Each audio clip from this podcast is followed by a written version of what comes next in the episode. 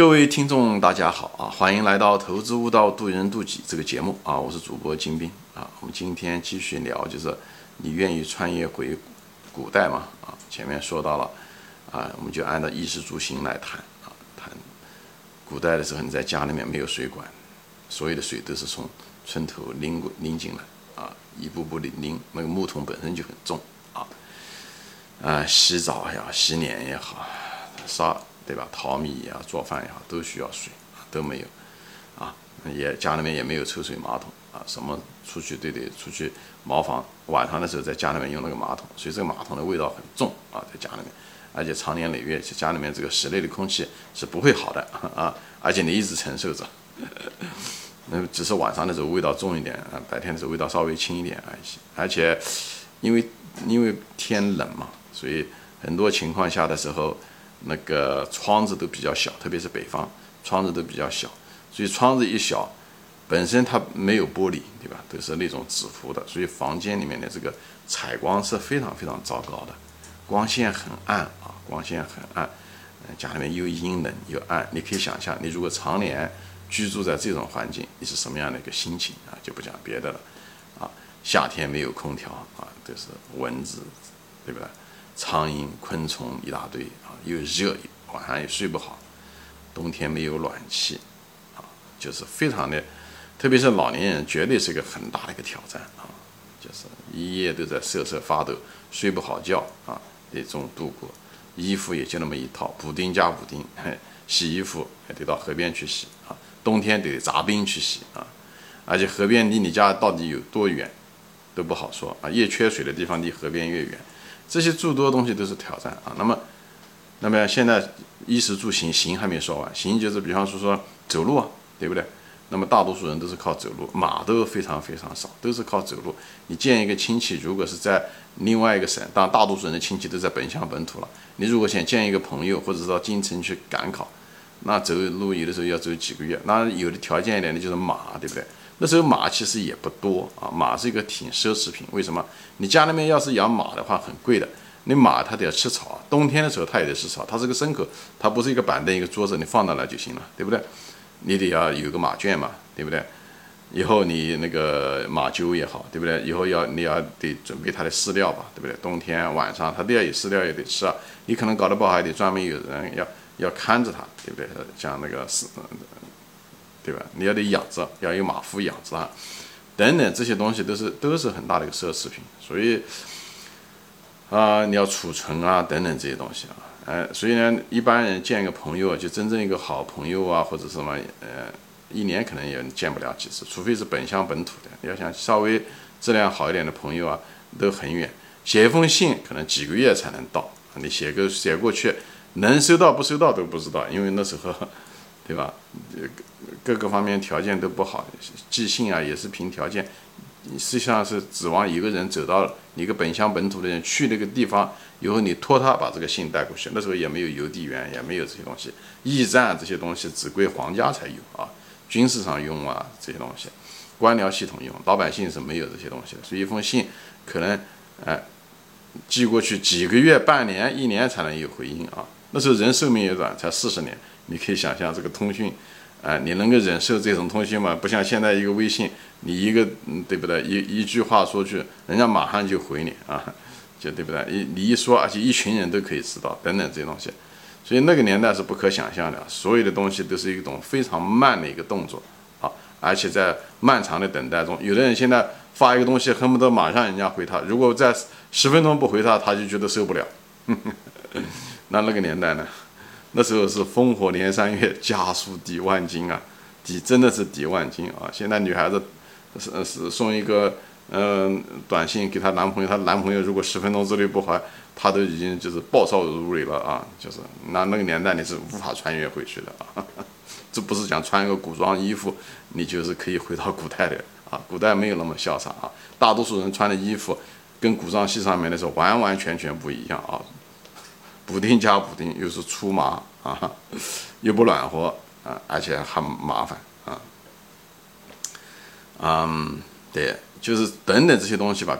前面提到过的，晚上的时候，对不对？大家你基本上晚上是不可能有任何的娱乐活动的啊，啊，因为蜡烛啊、灯啊都非常非常贵，油灯啊都非常贵，所以很很漫长啊，所以也没有什么娱乐，人也没有什么娱乐，啊，除了什么呢？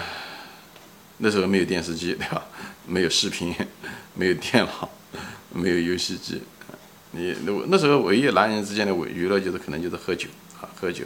所以古代的时候，为什么文人喜欢喝酒？因为他们待在一起也没有办法做别的什么事情，就是喝酒啊。所以，我就有的时候就在好奇啊，因为中国的唐诗宋词讲谈到的这种夕阳啊，这种无限好，或者是那种夕阳如雪啊，就这种这种诗词非常多啊，但是很少谈到的是同样一个东西，就是清晨早上，他却谈到的非常少。这方面的诗词也有，但非常非常少。我就觉得奇怪，这种非常不平衡的关系是什么原因啊？我在想，可能跟他们喝酒有关系。嗯，所以喝酒了以后，人一喝酒起来的时候就比较迟，所以他也没有机会看到朝阳，所以他也没有什么有感而发啊。更多的是中午的时候醒过来的时候，哎，忙忙碌碌以后看到夕阳，以后感叹人生啊。我在开玩笑啊，说说笑话。就是人那时候娱乐很少，所以年轻人你要能能承受得了那种寂寞吗？对不对？首先你朋友见不到啊，一年你要想见的朋友，可能是好的朋友，可能一两千公里，你要你要过去的话，要走走走几个月啊，没办法像这微信啊、电话这样的这么方便，或者飞机啊、高高铁这么方便。呃，当然大多数人其实啊，呃，大多数老百姓其实他的朋友都是在这个村子里面啊，所以呃，距离的限制。所以生在了，长在了，老在这，死在那个地方啊！而且他看到的也不可能是美女，就是村姑 啊！啊，如果就是村姑啊，就是也很普普通通啊，就是这样子的。就大多数人生活是非常有局限，他其实并不知道啊，另外一个世界是什么样，他的认知也是非常有限，那就无解了。因为人并不是他本人不聪明，因为他没有接触这些东西，他没有机会接触这些东西，对吧？所以没有娱乐。那么人其实。娱乐还是个很重要的一件事情，所以又把这个东西给你剥夺了。你如果穿越到古代，你能忍受那种没有娱乐的时光吗？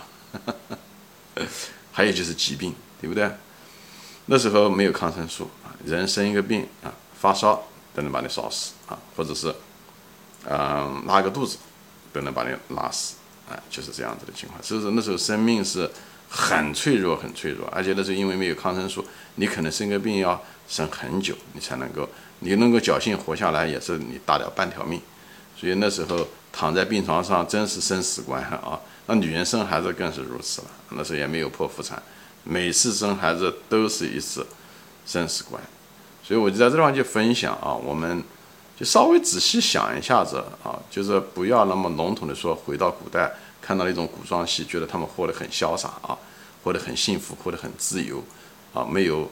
嗯，朝九晚五的压力，其实他朝九他们的压力比你更大，啊，嗯，就是像我们现代人拥有的东西啊，远远要比他们要强得多，所以我敢说，你一般人要回回穿越到古代，你一个月都太活不下来啊。古代的那种美好，只是我们人的一种大脑中的一种幻觉啊，其实没有意识到当时他们的生活的困难，为什么呢？因为我们。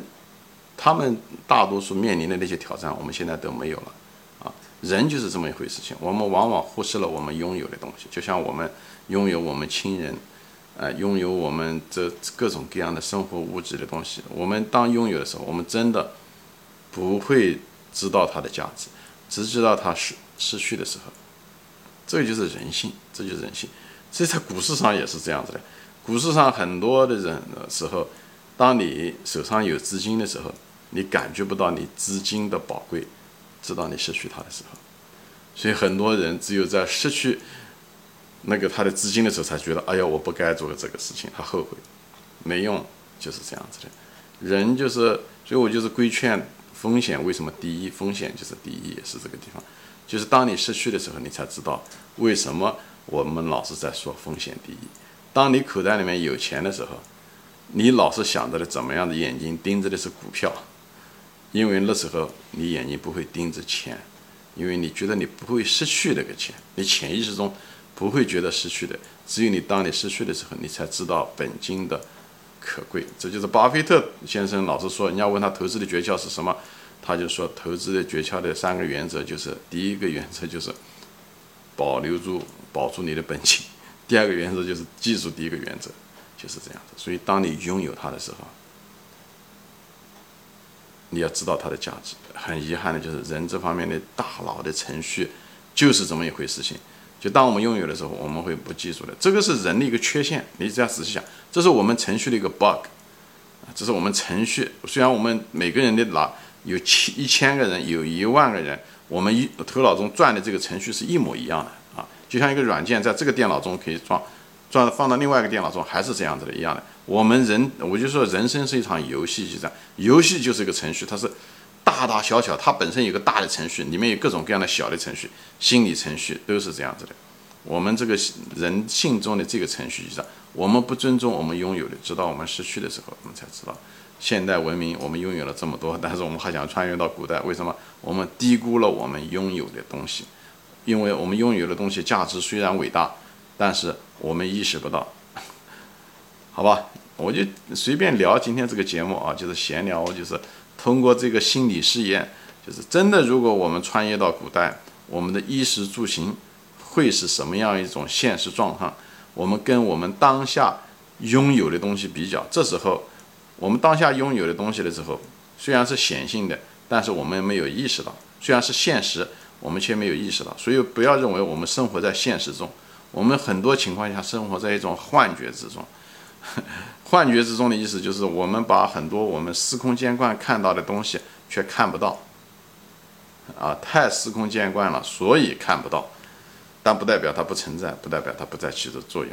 就像股市中的风险一样的，风险也是很多人你看不到风险，风险实实在在的存在，它就在你面前。但是你有，因为我们人大脑是有有选择性的，所以我们选择想看，我们就能看到。你看不到也能够有幻觉，会觉得看到，就像股市中的很多机会一样的，你觉得那是机会，对不对？但它可能并不是真正的所谓的机会啊。所以呢，你如果当着它机会的时候，你就为此付出代价。很多东西是实实在在存在的，像风险，它就是存在，它就在你面前啊。无疑，像比方说股市中十个人七个人是亏，这是实实在在的摆在你面前。但你可以选择忽视它，所以很多人进入股市，认为自己比别人牛，其实他也不比别人牛。他的他，你要说比别人厉害，你哪个地方比别人牛？你可以说具体一点嘛？哎，他说不出来具体的，但是他想进股市，那你不就是一种盲目？你就是一种你想看到你想看到的，你就是眼睛盯着机会和利益，好吧？我这地方又扯远了啊！我就是在这地方反反复复的说的是什么呢？就是我们的人的大脑啊，实际上认知上的模式上面有很多很多缺陷。